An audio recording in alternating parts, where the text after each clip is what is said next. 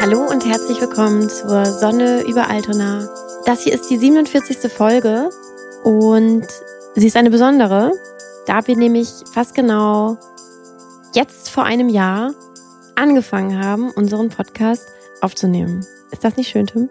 Ja, ich freue mich sehr. Ja, ich mich auch. Sie ist auch noch besonders, weil es heute um ein Thema geht, das schon lange unsere Herzensangelegenheit ist eigentlich. Es war quasi eine verdeckte Operation bis jetzt. Es geht nämlich um Feminismus. Wup, wup. Genau. Wenn ihr uns schon kennt, wenn ihr schon Folgen von uns gehört habt, habt ihr das vielleicht auch mal so ein bisschen rausgehört. Bei unseren Filmfolgen sagt mal einer von uns beiden hier, das fand ich jetzt sexistisch oder hier cool, Frauencharakter fand ich feministisch interessant oder so. Das ist uns beiden wichtig. Und wir wollen heute mal eben ein bisschen größer drüber sprechen. Wir haben in Folge 22 das Thema schon mal ein bisschen größer angefasst. Aber heute wollen wir auch mal mit vielleicht dir sprechen, genau dir, wenn du mich und Tim bisher sympathisch fandest und das mit dem Sexismus und Feminismus vielleicht okay fandest oder auch ein bisschen interessant. Und wenn du vielleicht jemand bist, der sagt, ja, Gleichberechtigung finde ich auch wichtig und so, aber ach, Feminismus, das ist mir dann doch vielleicht eine Ecke zu weit. Gerade wenn du uns vielleicht schon kennst und ein bisschen Vertrauen in uns hast, dann würden wir uns total freuen, wenn gerade du heute zuhörst, egal ob du jetzt ein Mann bist oder eine Frau. Und ja, wir freuen, wir würden uns wünschen oder wir freuen uns sehr, wenn äh, du und ihr heute ein bisschen offen seid.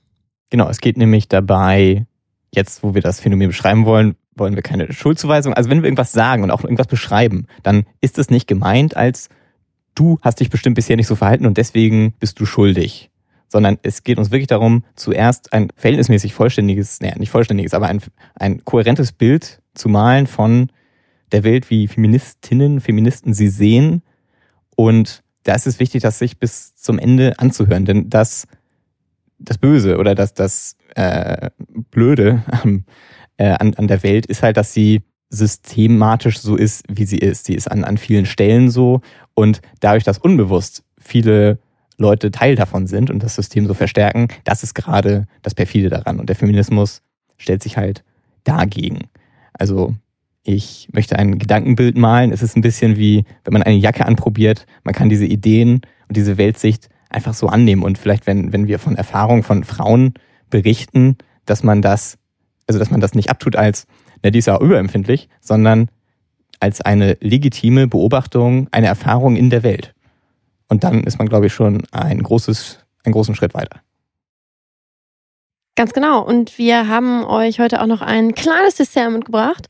Und zwar sind Tim und ich ja total überzeugt davon, dass Feministinnen und Feministen einfach auch sehr viel cooleren Sex haben. Und cooleren und besseren. Cooleren und besseren und schöneren und mehr. Wer will das nicht? Cooleren und schöneren Sex. Deswegen würde ich sagen, bleibt dran. Darüber sprechen wir heute auch nochmal. Also, wir haben jetzt schon rausgehauen, wir finden, Feminismus ist eine super coole Sache, die das Leben schöner machen kann, die Spaß machen kann. Tim, was würdest du denn sagen, was ist für dich Feminismus, wenn du das einmal so runterbrechen solltest? Ich würde sagen, der Feminismus strebt an eine Gesellschaft, die offen ist. Das heißt, die niemanden, niemanden danach Möglichkeiten verbaut oder anders behandelt, danach, ob es bei sich der Person um eine Frau oder einen Mann handelt in allererster Linie. Ja, und das hat dann ganz viele Auswirkungen in alle Richtungen, wenn man eben von diesen Voraussetzungen ausgeht. Ja, kann ich sehr viel mit anfangen. Ich habe so eine ähnliche Definition für mich. Ich würde sowas sagen wie, wenn man, wenn man sich als feministisch versteht, dann, dann strebt man danach, dass alle Menschen sich so verwirklichen können, wie sie eben sind. So wie sie mit ihren Bedürfnissen und Wünschen eben auf der Welt rumlaufen. Egal, ob sie jetzt Männer oder Frauen sind. Mhm. Genau. Ob sie jetzt hetero sind oder, oder nicht. Mhm. Also die, das Aufbrechen von Rollenbildern könnte man auch darunter fassen. Mhm. mhm. Ohne kommen wir vielleicht gleich zu was, zu was weiterem, aber ohne eine Identität, also ohne die Identität jeder Person, die ja auch durch solche Merkmale definiert sein kann, irgendwie zu negieren oder sowas. Mhm. Mhm. Wir haben uns überlegt, dass wir mal so Statements rausgreifen, die wir kennen, die uns jetzt schon so begegnet sind oder die, die, die ihr vielleicht ähm, auch schon mal äh, gesagt habt, die man gegenüber geäußert hat, so zum Thema Feminismus. Und ja, wir würden die einfach mal teilen und dann immer darauf antworten. Und das erste Statement ist. Also darf ich jetzt keine Komplimente mehr machen? Ja, dazu würde ich sagen, doch, auf jeden Fall. Doch, bitte, bitte. Also mach weiter äh, Komplimente, ob du jetzt ein Mann bist oder eine Frau. Es kommt nur so ein bisschen drauf an, also erstmal tatsächlich wann und wo. Also ich kann so aus meiner Erfahrung sagen, zum Beispiel so nachts, wenn man jetzt so, wenn ich alleine nach Hause laufe, dann irgendwie so von der Seite so angezischt zu werden mit irgendwas, was mir ein Kompliment machen soll, da kriege ich dann eher Angst. Also das, äh, da, da bin ich dann eher so ein bisschen besorgt und freue mich jetzt da nicht so drüber. Genau, das wäre vielleicht ein so ein Punkt. Und dann ist es ja auch so ein bisschen das Wie. Ich glaube, das, das kann auch jeder nachvollziehen, der, also da muss man ja gar nicht jetzt nur irgendwie von Komplimenten sprechen. Also jeder, der schon mal mit anderen Menschen geredet hat, weiß ja irgendwie, es gibt ja auch so Subtext und es gibt auch irgendwie Körpersprache und so. Und vielleicht hattest du jetzt auch schon mal eine Situation, die gar nichts mit Komplimenten zu tun hat, aber wo du dann nachher jemandem erzählt hast, so, das, das, das war irgendwie komisch und du hast voll gemerkt, also der andere hat eigentlich äh, was Nettes gesagt, aber in Wirklichkeit war er voll ärgerlich auf dich oder so. Also das, ich denke mir, das hat doch schon mal jeder erlebt. Das ist tatsächlich so, ist das bei so Komplimenten irgendwie halt auch. Und da kann ich auch nur sagen, es gibt totale Unterschiede. Also ich ähm, bin schon mal auf der Straße irgendwie vielleicht ein bisschen angegraben worden und ich fand es voll nett. Und es gibt aber auch sehr, sehr, sehr, sehr viele Situationen, da fand ich es überhaupt nicht nett. Und das hat tatsächlich auch damit zu tun, dass ich ganz oft auch das Gefühl habe, oder es auch wirklich, also ich würde sagen, ich merke das einfach, da geht es gar nicht um mich. Also das war irgendwann auch für mich mal so eine so eine Erkenntnis, es ist wie so ein Reflex. So eine Frau fährt vorbei auf dem Rad und dann wird natürlich oder oder gemacht. Also irgendwie, ich, ich bin gar nicht angeguckt worden, weil es gibt ja auch Leute, die dann sagen, ja, aber freu dich doch und ja, das ist so eine Sache. Also irgendwie, erstens würde ich dazu sagen, ja, da geht's halt echt ganz oft gar nicht wirklich um mich. Das ist so, ist völlig egal. Ist halt irgendeine Frau und ähm, ja, der pfeift man jetzt halt nach. Und dann freue ich mich da nicht so drüber. Dann ist auch noch so eine Sache, dass es einfach echt eine Masse ist. Also, dass, dass wenn das vielleicht irgendwie, weiß ich nicht, äh, einmal die Woche oder auch nur oder irgendwie einmal im Monat oder so irgendwie passieren würde. Also ich weiß nicht, das klingt, das klingt auch so ein bisschen so, ja, das sind ja Luxusprobleme irgendwie, wenn du die ganze Zeit angemacht wirst. Aber ich habe es ja auch gerade schon gesagt, es ist ja nicht so, als würde wirklich jemand jetzt immer zu mir hinkommen und sagen, hey, schöner Rock. Dich jeweils als Person wertschätzen genau. und sich was Schönes überlegen, mhm. sondern ja, eher äh, ganz unterer Instinkt. Äh. Äh. Hallo. Äh, Brüste. Ja, genau. Ja, ja, genau. Ja, und das ist dann irgendwie, das ist dann halt nicht so jeden Tag. Es ist nicht so, wenn man sagt, so ja, jemand kriegt jeden Tag. Also ich würde das dann auch nicht wirklich Komplimente nennen. Genau. Es ist ja nicht so. Also stellt, stellt euch, stellt euch das nicht so vor. Vielleicht, wenn wenn wenn ihr jetzt vielleicht ein Typ seid und das nicht nicht so kennt, irgendwie ist nicht so, als würde jeden Tag irgendwie wird man die ganze Zeit schöne Sachen gesagt bekommen, sondern man läuft irgendwo lang und fühlt sich eigentlich nicht gewertschätzt als Mann kann man sich das vielleicht mal so überlegen, ähm, die ersten zwei Wochen ist das vielleicht cool, dass man das wirklich, dass man diese Aufmerksamkeit kennt, die ja sonst, naja, im öffentlichen Raum für Männer nicht, nicht so doll so existiert oder halt gar nicht, meinetwegen. Aber wenn man sein ganzes Leben halt von Leuten, die man nicht kennt, in einer Millisekunde auf irgendeine Äußerlichkeit reduziert wird und dann, dann hat es einfach, dann wird es halt nervig und das naja, diesen Gedankenspagat kann man ja vielleicht mal experimentell unternehmen, um dann zu gucken, aha, wie wirkt denn mein Verhalten? Weil als Mann, man macht ein, ein Kompliment oder man macht es auch mehrmals, nur in einer Situation ist es eins, genau, aber man kann sich ja mal vorstellen, wie ist es für die Frau, die das den Tag vielleicht schon x-mal gehört hat. Wir haben jetzt gerade Frühling, es werden vielleicht luftigere Klamotten angezogen und ich weiß nicht, ist es doch sicherlich, ich meine, was es schon für eine einschränkende äh, Macht hat, wenn man vielleicht beim Minirock aussuchen vor Augen, sich vor Augen hält, ah, wenn ich den anziehe, dann kriege ich aber so und so viel mehr Kommentare, die ich vielleicht nicht will. Und damit wird ja die Freiheit schon eingeschränkt.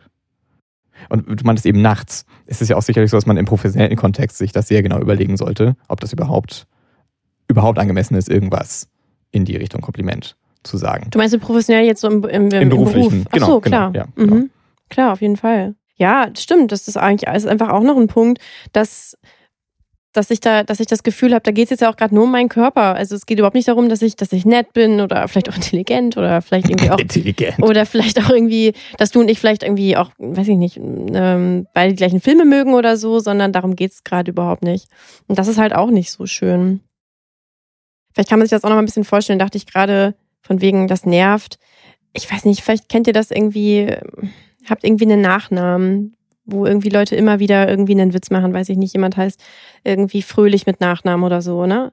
Dass, dass Leute das einfach immer wieder kommentieren und sagen, ja, sie sehen, sehen jetzt aber gar nicht so fröhlich aus, Herr Fröhlich, oder so, na, schlechte Laune fröhlich oder so. Also irgendwie, ja, vielleicht wäre das, wenn das einmal im Jahr so wäre, wäre das vielleicht lustig, aber das passiert Leuten halt irgendwie ständig. Also ich habe äh, zwei, zwei Kollegen, also einen Kollegen und eine Kollegin, die haben, die haben halt irgendwie so Nachnamen irgendwie und das ist so saunervig für die. Und vielleicht kann man das ein bisschen damit vergleichen.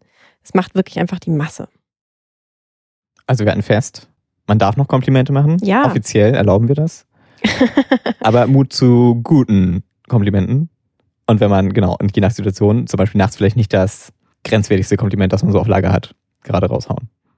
Ja, als du gerade mal gesagt hast, von wegen erlauben wir das, das meinte er ironisch, aber das ist, glaube ich, echt so eine Sache. Es geht überhaupt nicht darum, irgendwie alle Sachen zu verbieten, sondern vielleicht einfach mal eben so ein bisschen zu gucken, wie, wie, wie wirklich auf andere und sich vielleicht in andere Situationen reinversetzen, wo man sich selber schon mal wo man irgendwas unangenehm fand, was jemand anders gemacht hat. Und das dann vielleicht zu übertragen. Was ist das zweite Statement? Also bei der MeToo-Debatte wird ja alles durcheinander geschmissen. Vergewaltigung und Komplimente machen und so. Aber eine Vergewaltigung und Nachpfeifen sind ja nicht dasselbe. Okay, genau. Hier muss man sehen, dass ich noch keinen Beitrag zur Debatte gefunden habe, der tatsächlich sagt, dass Vergewaltigung und ein Kompliment das gleiche sind. Das wird wirklich nicht gemacht. Wer das, ähm, also ich finde, da wird wirklich, fängt die undifferenzierte Diskussion an. Das wird immer behauptet und das stimmt schlicht nicht. Was man sagen muss, ist ja, finde ich, ich meine, in einer Gesellschaft, wo, ich meine, die MeToo-Geschichten, die Übergriffe, die Straftaten, die da begangen wurden, sind so zahlreich, dass man ja nicht einfach eine Grenze ziehen kann und sagen kann, das sind Straftaten, die werden auch verfolgt, das ist gut. Und darunter haben wir ja kein Problem mit Sexismus. Weil das ist ja mal einfach nicht so. Wenn eine, das so vorherrschend ist in einer Gesellschaft, dann gibt es auch noch auf anderen Schwellen Sachen, die eben, naja, in die gleiche Richtung gehen, aber halt gerade noch keine Straftat sind. So. Und nun sagen Feministinnen und äh, Feministinnen nicht, dass alles strafbar werden soll. Genau, das, das tun wir nicht.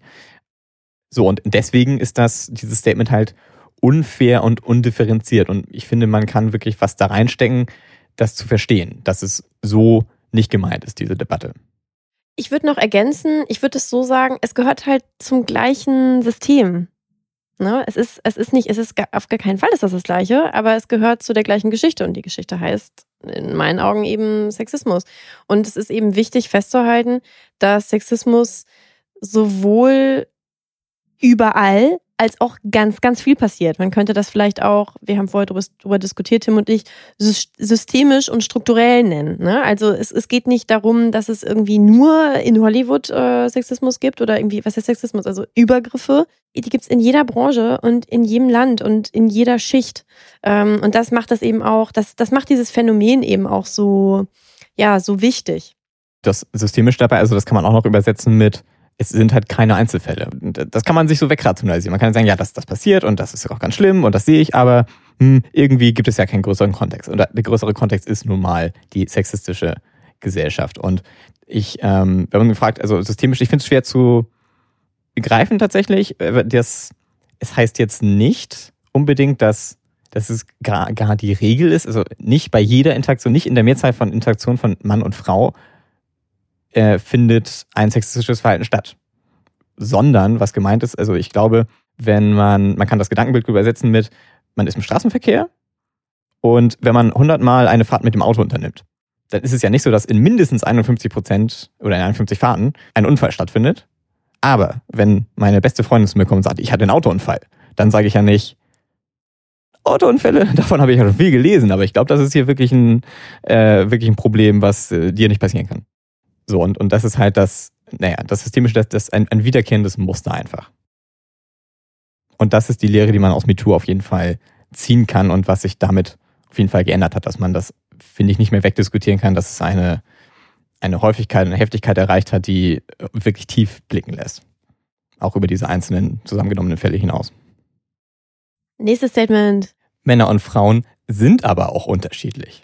Ja, dazu würde ich sagen, das bestreitet auch äh, mal wieder keiner. Ich, dazu würde ich sagen, also es gibt in Feminismus oder in der Genderwissenschaft gibt es so ganz grundlegend die Annahme, dass es eben das biologische Geschlecht gibt Und ja, ich glaube, es wird keine Feministin, keinen Feministen geben, der sagt so, es gibt keine Vaginas und Penisse. Das ist nicht das Ding. Es gibt aber darüber hinaus eben auch noch ein sozial konstruiertes Geschlecht, ein gesellschaftliches Geschlecht. Und damit ist einfach nur gemeint, dass in der Gesellschaft Vorstellungen darüber existieren, wie jetzt eine richtige Frau oder ein richtiger Mann zu sein hat, wie die auszusehen haben, was die zu leisten haben, wie die sich zu verhalten haben. Das kennt wahrscheinlich auch, ähm, kennen wahrscheinlich auch sowohl Männer als auch Frauen. Und ähm, das ist eben auch ein, ein ganz wichtiges Thema. Es ist, ist ja nicht so, als würden nur Frauen aufwachsen und denen würde vermittelt, so, du bist, du bist, ah, du hörst immer gut zu, du bist so die Liebe.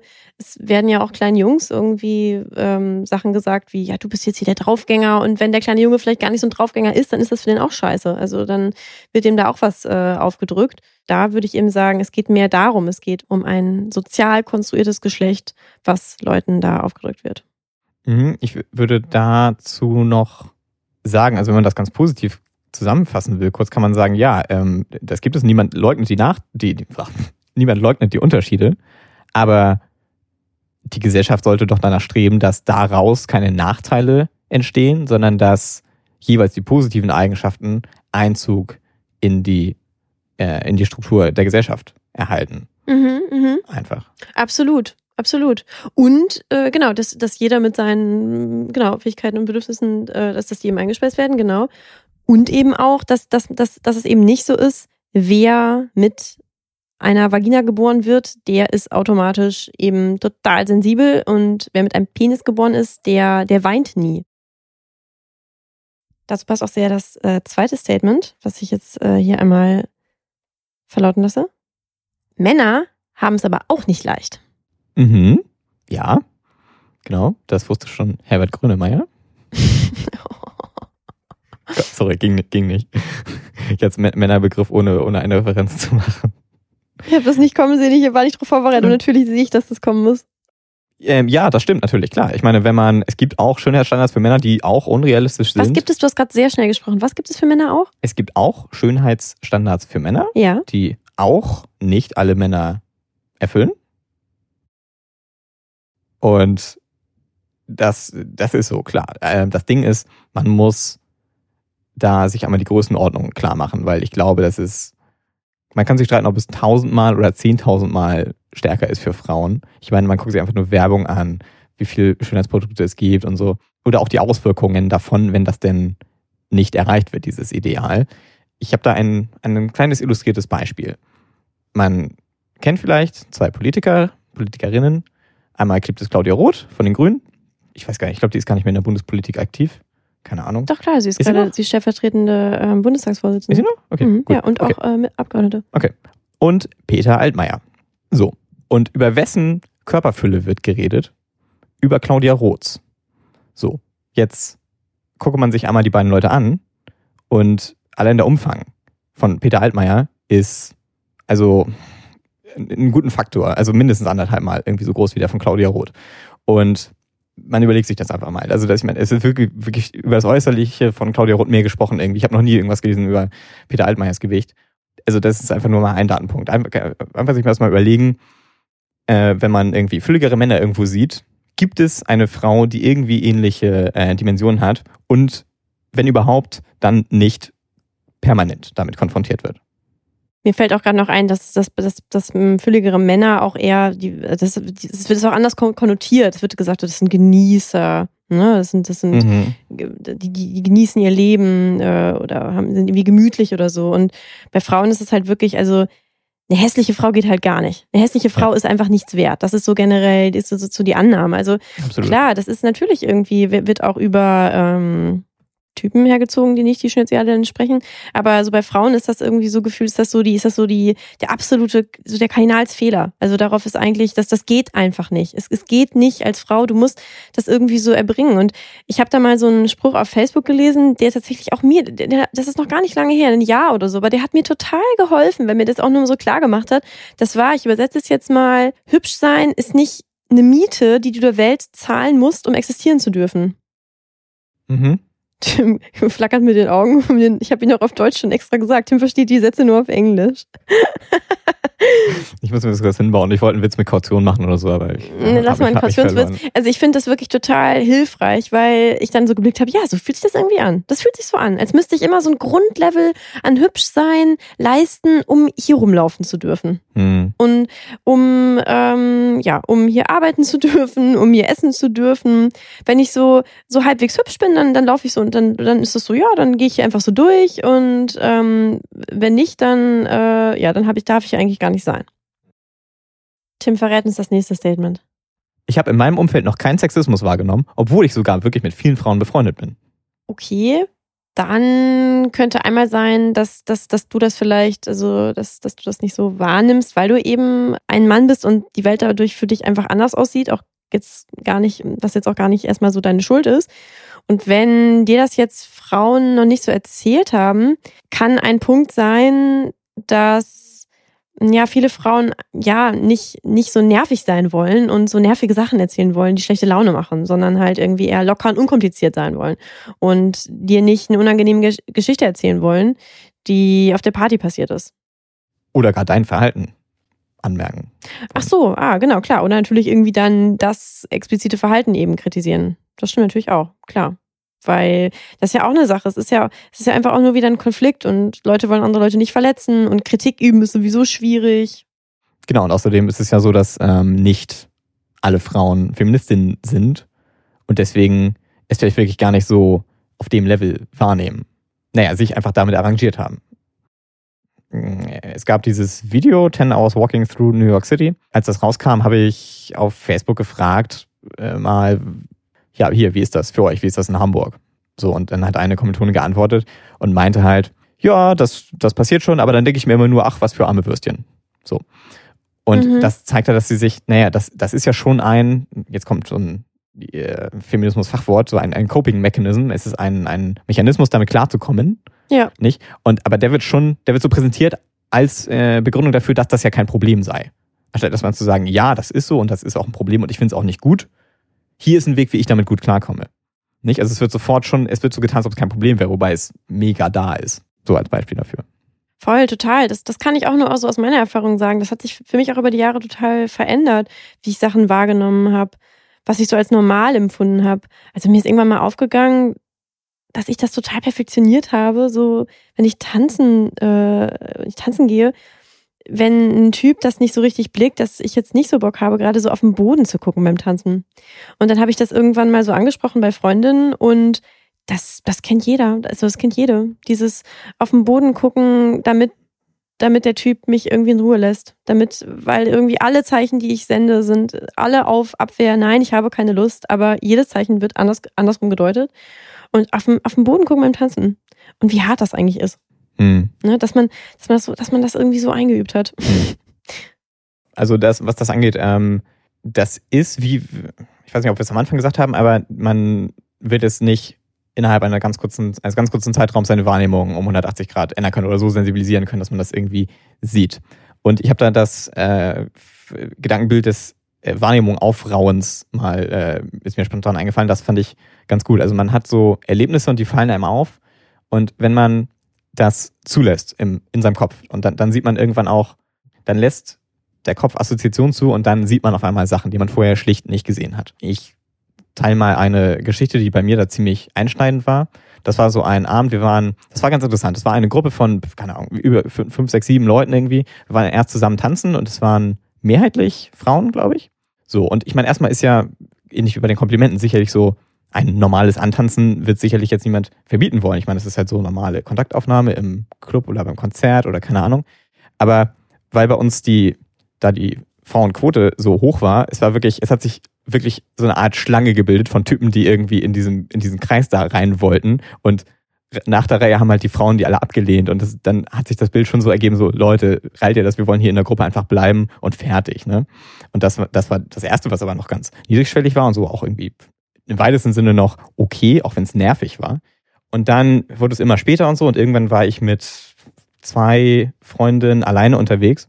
Auch da war es wieder so, dass eine von einem Typen angetanzt wurde und der hat dann, äh, dann hat sie gesagt, nee, danke. Und dann hat er gesagt, okay, jo. Und das war auch wieder auch cool. Aber dann sind wir vor die Tür gegangen Und ich meine, es war auch äh, auf, dem, auf dem Kiez und das war, das ist jetzt auch nicht das freundlichste Pflaster, ist mir auch klar. Aber ich alleine mit zwei Frauen, also ich fühlte mich so blöde unter Druck gesetzt, weil dauernd Kommentare kamen, ey, hier zwei Frauen und die Leute ange, äh, angelabert wurden und ich dann ganz überlegt habe, muss ich jetzt was machen? Ich meine, ich schlag mich jetzt nicht, aber soll ich jetzt hier aggressiv davor gehen oder was irgendwie? Also alle Klischees, ne? Ey, ähm, ist der Typ gut genug für euch? Äh, ey, cool, hier zwei Frauen. Äh, hier, warum bezahlst du denen nicht die Pizza? Und alles mögliche. Ne? So, mein Gott, wie unangenehm. Und also wirklich eine, eine schiere Masse einfach. So, und jetzt kommt aber der eigentliche Punkt. Als ich danach dann die Freundin gefragt habe, wie, wie, ob das nicht hart nervig ist, so rumzulaufen, meinten die halt, hey, das war gar nicht so schlimm, das ist vollkommen normal. So, und da bin ich echt vom Glauben abgefallen, weil ich dachte, alter Schwede, nee, diese Art der Beeinträchtigung geht einfach nicht. Also dieses Maß, diese, dieses, äh, wirklich keine, keine freien fünf Sekunden, wo man irgendwie mal da sein kann und nicht abgrenzen muss, nicht so tun muss, als ob man gerade nicht fünf einzügliche Kommentare gehört hat. Das ist einfach eine Beeinträchtigung, die, die man, also die für niemanden irgendwie zumutbar sein sollte. Oder existieren sollte. Ja, total aufschlussreiche Geschichte. Ist ja gut, die nochmal zu hören. Hm. Nächstes Statement. Also das mit dem ganzen Gender und Feminismus und so, das, das, das geht aber auch dann viel, auch echt oft zu weit. Okay, ja, das ist eine Einstellung, die man häufiger findet also ich finde, da muss man wirklich erstmal fragen, okay, ist irgendwas konkret gemeint? Welcher, welches Statement, aus welchem Artikel wird hier, ähm, wird hier angegangen? Und ich meine, also es wird sicherlich irgendwas geben, man kann sicherlich irgendwas finden. Aber in einer Diskussion ist es mir bis jetzt nicht passiert, dass dann tatsächlich ein wirklich konkretes Statement gemacht wird, wo irgendjemand, der feministisch unterwegs ist, ein viel zu breites, äh, eine viel zu breite Forderung aufstellt oder kriminalisieren will oder dergleichen. Und dann kann man ja schon anfangen, da genauer zu reden, was die Person denn nun damit meint mit diesem Statement. Ich würde dem noch hinzufügen, ja, also wenn, wenn, wenn jemand das jetzt so sagt, eben, das, das geht doch alles viel zu weit und so. Also ich könnte mir auch vorstellen, dass das vielleicht auch Stress auslöst, dass irgendwie so gefühlt, heute kann jeder irgendwie alles sein, Mann, Frau, hetero, nicht hetero. Aber dazu würde ich sagen, mh, mm, also erstens, also du musst das ja nicht sein. Also du kannst ja auch einfach, ähm, also niemand muss irgendwie, äh, niemand muss in einer offenen Beziehung leben, niemand muss, ähm, niemand wird queer gemacht, das geht sowieso nicht. Äh, niemand muss irgendwie, wenn er ein Mann ist, auf einmal eine Frau werden. Aber ist es nicht schön, dass es ginge, wenn man wollte? Also das finde ich, man sollte es eher so drehen. Es ist irgendwie eine Freiheit. Also ich finde es irgendwie, finde, vielleicht kann man das eher so eben begreifen. Ist doch toll irgendwie. Ähm, wenn ich möchte, kann ich auch mit einem Mann schlafen. Wenn ich möchte, kann ich auch mit einer Frau schlafen. So. Und wenn mir das Spaß macht. Und eigentlich ist das doch irgendwie gerade das Schöne, also dass das eben möglich ist. Ich könnte das tun, was mir Spaß macht. Aber wenn dir das keinen Spaß macht, dann musst du es auch nicht machen. Und da würde ich eben sagen, ja, das, das, was, das, das muss dich nicht bedrohen, das schränkt dich doch nicht ein, wenn andere Leute so leben. Du, du darfst ja auch ähm, ganz anders leben. Mhm. Aber ich würde eben, also genau, vielleicht kann man da das, das anders auch irgendwie nochmal so begreifen. Also sozusagen, vielleicht ist es für dich jetzt irgendwie anders, so zu leben und dann ist es da wichtig, Toleranz zu haben. Andersrum natürlich genauso. Also, ja.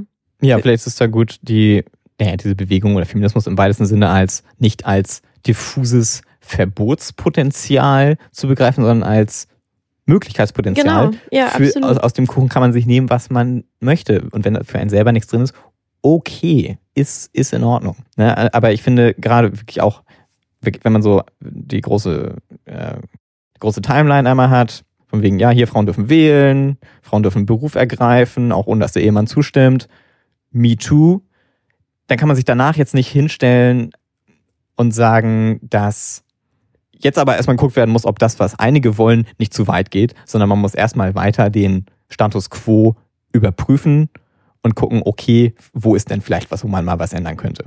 Weil alles andere ist, finde ich, wirklich eine, eine sehr breite Abwehrreaktion, die man im ordentlichen Diskurs wirklich entweder differenzierter haben muss oder halt sonst einfach hinterfragen muss, um, um da zu gucken, was da wirklich hintersteckt.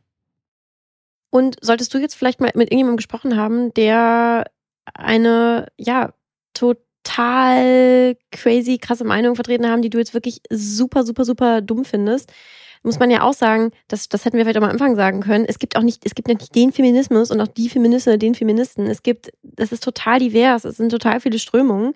Ähm, wie gesagt, ich würde sagen, die, dieses, dieses Ermöglichungspotenzial, das eint alle, aber ich würde mir da jetzt auch nicht das sozusagen das, ähm, das negativste Beispiel rausgreifen. Genau, ich glaube nicht, dass es ein guter Diskurs ist, wenn man sich das schwächste Argument der Gegenseite aussucht sich daran abarbeitet und dann sagt, deswegen kann ich das ganze Ding übrigens wegschmeißen. Also ja, das, genau. führt, führt, uns ja echt nicht weiter. Genau, zum Beispiel jetzt jemand sagt irgendwie so, ich bin generell dafür, dass allen Männern die Schwänze abgeschnitten werden. Das ist halt irgendwie, ja, das fände ich auch übertrieben. Aber ich würde auch sagen, das ist auch kein, das ist auch kein gutes, legitimes, keine ja. gute, legitime feministische Position. Ich habe ja auch noch ein schönes Statement und zwar, Angela Merkel ist doch Bundeskanzlerin. Was wollt ihr denn noch? Genau, das ist, glaube ich, ein Argument, was relativ häufig gebracht wird es ist so, ja, klar, Angela Merkel ist eine Frau und sie ist jetzt schon ziemlich lange Bundeskanzlerin. Und das ist sicherlich in der Tendenz positiv. Nur man kann ja nicht mit dem Erreichen von irgendwelchen Schwellen sagen, ah, und jetzt ist übrigens gesamtgesellschaftlich überall dieses Problem nicht mehr existent mit dem Fingerschnips in der Sekunde, wo sie als Bundeskanzlerin vom Bundestag gewählt wurde. Ja, weil man könnte auch sagen, gut, ich meine, Barack Obama war auch ähm, Präsident der Vereinigten Staaten, auch ziemlich lange. Es gibt immerhin, es gibt auch immer noch Rassismus in den USA. Ist damit auch nicht. Es war nicht weg, bevor er gewählt wurde und ist auch nicht jetzt weg, nachdem er gewählt wurde. Ganz im Gegenteil. Das würde ich einmal sagen. Und was wollt ihr denn noch? Also ich würde mir da noch so einiges wünschen, neben dem, dass Angela Merkel Bundeskanzlerin ist. Zum Beispiel gleiches Gehalt für gleiche Arbeit. Ja, also und weiter muss man auch noch sagen, dass Angela Merkel als, also die Generation von Frauen, die Angela Merkel, der Angela Merkel angehört, die im Beruf sehr erfolgreich sind. Also ich sage sicherlich nicht so viel zu viel, wenn ich meine, dass die jetzt nicht so weit gekommen sind, indem sie ihre weiblichen Qualitäten besonders rausgestellt haben. Ich möchte hier kurz anmerken, also von der Gesellschaft als weiblich definierte äh, ja. Qualitäten, Fähigkeiten. Ne? Klassisch, althergebracht, ja. weiblich mhm. assoziiert. Genau, ja. ja. Das ist ein super Punkt, finde ich total wichtig. Also, weil das kann man ja einfach nicht wegdiskutieren. Also, das Ziel ist es nicht, dass Frauen, die sich, soweit es geht, wie Männer verhalten, erfolgreich sein können, sondern dass Frauen als Frauen mit äh, weiblichen, klassisch weiblich assoziierten Qualitäten erfolgreich sein können. Das muss unser Anspruch sein. Genau, und um die Schleife zu schlagen zu dem, oder den Bogen zu schlagen zu eben, ähm, ja, alle so, wie sie sind. Ne? Also ob das jetzt eine Frau ist, die, ähm, die auf andere Leute eher klassisch männlich wirkt oder super weiblich oder ein Typ, der, ähm, der, der sich so verhält in, in der Form, in der, äh, die von der Gesellschaft als männlich oder weiblich definiert wird, dass einfach, also wird gesagt, dass einfach alle so, wie sie sein können, äh, wie, sie, wie sie sind, erfolgreich sein können. Ich finde das einen total wichtigen Punkt. Das mit, äh, mit, mit, mit der Generation. Da kenne ich, glaube ich, auch noch ein paar ähm, aus der Uni. Mhm. Kann ich dann noch eine Anekdote erzählen vielleicht? Klar. Also, das war ganz interessant von einem äh, Kumpel, der in einem Unternehmen arbeitet, das verhältnismäßig äh, divers besetzt ist. Und die Story geht so, dass eine Frau, eine Kollegin aus einem Zweiergespräch kam und war sehr aufgebracht. Und da hatte sie sich hingesetzt und dann eine E-Mail geschrieben an denjenigen, mit dem sie dieses Gespräch hatte. Dann hat es ein bisschen gedauert und da kam er zu ihr und hat sich entschuldigt. Und was wo passiert war, dass die halt ein Gespräch hatten, wo es dann relativ konfliktig war. Wahrscheinlich war er einer Meinung und sie einer anderen. Und dann hat er, er meint, also er war auch größer als sie und er hat sie sehr, er hat sie halt abgeschnitten. Also sehr niedergeschrien, also nicht geschrien, sondern niedergeredet auf jeden Fall und mit der Gestik auch so sehr klein gehalten und so sehr abgeputzt. So von wegen, okay, ich will jetzt, bin, bin ich der Meinung, will mich damit auch nicht beschäftigen. So dass es halt sehr aggressiv war. Wo, wo man halt sagen würde, okay, das hätte eine Frau wahrscheinlich so nicht geregelt. Ja, das weiß man Verhalten. ja nicht. Also das finde ich jetzt auch schwierig. Ja, gut, oder beziehungsweise sagen wir mal so, die, die äh, eine, eine klassisch weibliche Konfliktlösung wäre anders gelaufen, wäre nicht über heraussteigende Dominanz gelaufen, sondern vielleicht eher über diese, über das Verständnis von wegen, ja, ich höre das. Und vielleicht bin ich sogar deiner Meinung, aber ich glaube, dass es in dieser Situation besser ist, das so zu machen, wie ich meine. Was ich meine ist, dass das Ziel nicht ist, dass Frauen in einer so dominierten Struktur auch irgendwie erfol lernen, erfolgreich sein zu können, sondern dass sich die Struktur oder die in diesem Fall Unternehmenskultur so öffnet, dass sie, wie eben angesprochen, die, die positiven Qualitäten mit reinnimmt und sich halt diese, die Unternehmenskultur wirklich ändert. Nicht? Also die, die, die Kultur offener ist für andere Konflikte, äh, für andere Meinungen und deswegen zum Beispiel Konflikte besser, wirklich besser gelöst werden können, anstatt, also die Unternehmenskultur ändert sich, anstatt die eine Frau ändert sich, damit sie besser reinpasst. Und ich glaube, dass es auch wirklich für alle besser ist, nämlich auch für weicher, in Anführungszeichen, gestrickte Männer, die einfach in so krass dominanten Power-Machtstrukturen, Ellbogenmäßig nicht so gut zurechtkommen. Sehe ich absolut so. Mir wäre nochmal eben wichtig zu sagen, dass, also, dass ich das eben auch, also ich glaube daran, dass es ein sozial konstruiertes Geschlecht gibt. Und ich glaube, dass Frauen, die aufwachsen, dass denen halt eingeredet wird auch, dass sie eben, weiß ich nicht, besser zuhören können oder so. Vielleicht entspricht das dem Menschen gar nicht. Vielleicht entspricht das einer einzelnen Frau überhaupt nicht. Ich würde mir auch wünschen, dass eine Frau, die, ähm, ja, die dominanter auftritt, dass die auch einfach so sein kann, wie sie möchte. Die dann aber genauso lernt, dass vielleicht manchmal ähm, ja, ja, absolut. Eine, ja, eine mehr Empathie äh, weiterbringt. Klar. Oder bessere mhm. Lösungen. Ja. Also ich sehe, was du meinst, dass du immer darauf bestehst. Also ich, ja, ich, ich will mich ein bisschen gegen den, okay, wir sagen einfach äh, althergebracht, männlich assoziierte Qualitäten oder wie auch immer. Glaube ich ehrlich gesagt auch egal, ob das äh, sozial definierte Geschlecht dass das der Hauptteil ist dessen, mit dem wir uns gerade auseinandersetzen oder ob davon was äh, biologisch angelegt ist. Ich finde, es ist halt so krass dominant, dass, also so, so krass vorherrschen diese, diese Verhaltensweisen, dass man sich damit gar nicht weiter auseinandersetzen muss. Also die, also ich finde schon, dass man da sagen, okay, das sind die, das sind weibliche Qualitäten und das sind männliche Qualitäten. Und wenn alles gut läuft, müssen wir uns damit in ein paar Jahrzehnten, müssen wir sie nicht mehr so kategorisieren. Ja, ich würde aber sagen, auf dem Weg dahin kann man, da kann man sich schon mal eine Ecke, eine Runde sparen, wenn man sie schon mal von vornherein nicht als, also was soll das denn sein, weiblich-männlich? Also wie gesagt, ist nicht so, als gäbe es keine Brüste, aber ich glaube nicht, dass jemand, der Brüste hat, auf die Welt kommt und halt eben an sich schon mal lieb ist und gut zuhören kann. Ich glaube, das mhm. wird vermittelt zu einem großen Teil. Und ich würde sagen, da kann man, ich verstehe schon, dass man sich das, dass man sich das leichter machen kann, indem man das einfach erstmal weiblich und männlich nennt, aber ich finde das besser, wenn man das einfach individuell nennt, wie halt Leute einfach sind. Mm, ja, okay. Okay, wir haben viel über Feminismus gesprochen. Wir haben natürlich dabei auch Sexismus gestreift. Wir wollten aber einfach nochmal sehr Vollständigkeit halber und für eine Übersicht nochmal so die, die wichtigsten und äh, ja, verbreitetsten Aspekte von Sexismus einfach nochmal einmal hier festhalten. Tim, willst du dir einfach einmal sagen? Wir haben die Gender Pay Gap, viele sexuelle Übergriffe, Reduzierung auf Äußeres, Vermischung von professionellem und romantischem Interesse. Wir haben Doppelstandards, wir haben Mansplaining, wir haben Darstellungen und Vorbilder, die es nicht gibt für Mädchen, und zwar in der Realität wie auch vor allem gespiegelt genauso in der Popkultur, was wahrscheinlich sehr ähnliche Auswirkungen hat. Wir haben Minimierung des Werts von klassisch konnotiert weiblichen Eigenschaften und Leistungen, wie Empathie, wie Arbeit zu Hause, ähm, wie künstlerische Qualitäten. Und haben wir den Teil, dass auch Männer unter den patriarchalen Strukturen leiden, für die Empathie sehr wichtig sein kann und Gefühle zu sein, äh, zeigen einfach total befreiend sein kann und ein krampfhaftes Konkurrenzverhalten auch nicht besonders gut ist.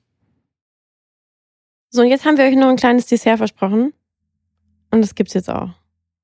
Genau, nämlich, wir hatten ja gesagt, dass Feministinnen und Feministen in welcher Konfiguration auch immer besseren Sex haben. Wieso meinen wir das? Also ich meine das, weil ich zum Beispiel über die Beschäftigung mit Feminismus ähm, herausbekommen habe, ja, dass auch ich irgendwie bestimmte Wünsche haben darf. Ich habe auch mehr über meinen Körper gelernt. Ich habe ähm, ich hab mitbekommen, dass äh, die Klitoris total groß ist und ganz anders aussieht, als ich mir das vorgestellt habe. Dass das gar nicht nur dieses kleine Ding vorne ist, sondern dass das irgendwie einen großen Teil meines Unterleibs einnimmt. Ich habe erfahren, dass es total okay ist, ähm, wenn ich Lust auf Sex habe und auf was für welchen. Das hat über die Jahre einfach immer mehr, mehr Spaß gemacht, Sex zu haben. Mit diesem Wissen und mit dieser Einstellung.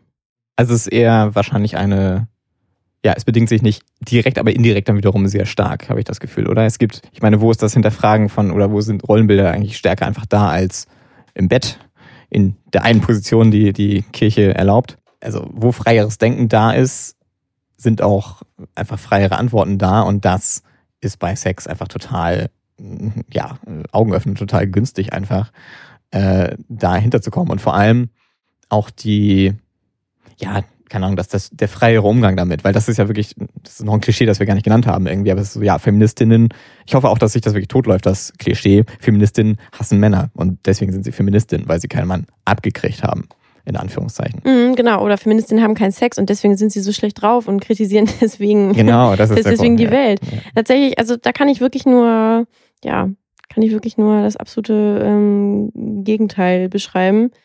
An dieser Stelle sei vielleicht auch nochmal erwähnt, es gibt ja mittlerweile jetzt, äh, herzlichen Glückwunsch an dieser Stelle, das Fuck Yeah Sex Shop Kollektiv hier in Hamburg. Und das sind Hardcore-Feministinnen und Feministen und die super liebsten Menschen überhaupt, die man sich vorstellen kann, denen es mitnichten darum geht, äh, gegen Sex zu sein, sondern im Gegenteil, die sich wünschen, dass alle Leute ganz viel schönen Sex haben können. Das bin ich jetzt ehrlich gesagt so aus so, ja, aus so rechten, antifeministischen Strukturen äh, nicht so gewöhnt. Ja, das Schlagwort ist sexpositiv, das sollten wir hier nochmal Ah ja, bringen. genau, Sexpositiv. Ja, Genau. Wir haben bzw. werden ganz viele Ressourcen, also wahrscheinlich die umfangreichsten Shownotes jemals jetzt äh, mit dieser Episode verbinden, wo man sich nach Lust und Laune informieren kann. wo auch viele, also was ich sagen, viele Aspekte, die wir angesprochen haben, teilweise haben wir auch Anekdoten gehabt, aber teilweise die großen Phänomene, die kann man immer benennen und auch akzeptieren vielleicht, aber es ist sehr viel mehr Wumms dahinter, wenn man sich einzelne Schicksale anguckt und anhört. Und erst da wird auch teilweise wirklich die Perfidität von diesen Strukturen offensichtlich. Und das ist bei einigen Artikeln und Podcast-Episoden, die wir da drin haben, auf jeden Fall der Fall. Ja, das ist eine längere Folge heute geworden. Wenn ich es bis hierhin geschafft habe, durchgehalten habe, freuen wir uns total. Die kriegt ein Feminismus-Sternchen von uns. Mir ist, die, mir ist ich, ich, ich kann die Ironie an der Stelle nicht so gut äh, entziffern. Okay. Ähm, ist dir da irgendwie zu viel? Ich hoffe, es hat euch Spaß gemacht. Ähm, ich hoffe, ihr konntet da vielleicht ein paar neue Sachen mitnehmen. Ich bin gespannt, was ihr uns dazu schreibt. Und ja, wir sagen danke fürs Zuhören und bis bald. Die Sonne über Altona ist eine Produktion von Alina Doth und Tim Schof. Aus Hamburg-Altona, hörbar weltweit. Es redeten Alina und Tim. Alina macht die Musik, Tim Ton und Schnitt.